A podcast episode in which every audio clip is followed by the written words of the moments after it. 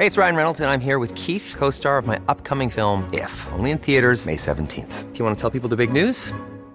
All right, I'll do. Sign up now and you'll get unlimited for $15 a month in six months of Paramount Plus Essential Plan on us. Mintmobile.com slash switch.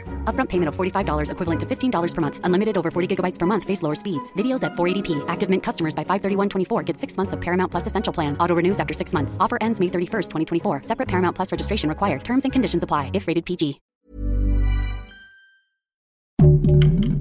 Heraldo Podcast, un lugar para tus oídos. ¿Cuándo y dónde empezarán las corcholatas de Morena su recorrido por el país? Te lo contamos. Esto es Primera Plana de El Heraldo de México.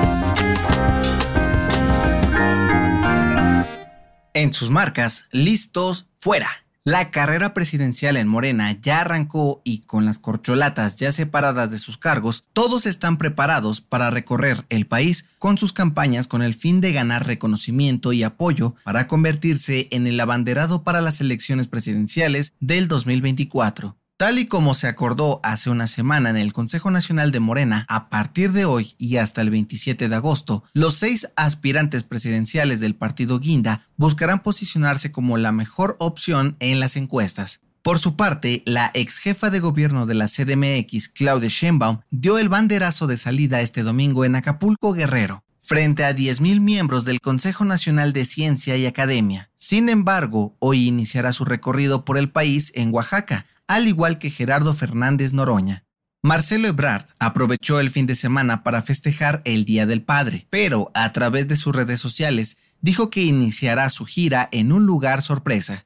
El ex secretario de Gobernación, Adán Augusto López, visitará Puerto Vallarta para reunirse con empresarios. Ricardo Monreal iniciará sus trabajos en la alcaldía Cuauhtémoc de la CDMX y Manuel Velasco irá a Chiapas, estado que gobernó desde el 2019 hasta hace unos días. Ahora sí, viene lo bueno. Gracias por escucharnos. Si te gusta Primera Plana y quieres seguir bien informado, síguenos en Spotify para no perderte de las noticias más importantes y escríbenos en los comentarios qué te parece este episodio. En los últimos días, casi todo México ha estado a merced de la tercera ola de calor. Y si esperabas que el calorón ya nos diera tregua, ¿qué crees? Va a durar más de lo que imaginábamos. Sí, vamos a tener que seguir tomando agüita y caminar por la sombra porque de acuerdo con el Servicio Meteorológico Nacional, se prevé que el calor siga al menos una semana más, con temperaturas superiores a los 40 grados en al menos 6 estados del país. Según la Comisión Nacional Forestal, los calorones no solo han afectado a cientos de personas, sino que también han provocado 55 incendios que se mantienen activos el más grande en Santa Catarina, Nuevo León, que sigue creciendo a pesar de los esfuerzos de los cuerpos de emergencia. Y aunque el Servicio Meteorológico Nacional dio a conocer que al norte del país se presentará un frente frío y en el Pacífico se está generando una onda tropical que pueden provocar fuertes lluvias, el calor no cesará en los próximos días. En otras noticias, el dirigente nacional de Movimiento Ciudadano, Dante Delgado, dio a conocer que están alistando el proceso para definir al candidato de su partido para las elecciones presidenciales del 2024 y anunciarlo el próximo 5 de diciembre.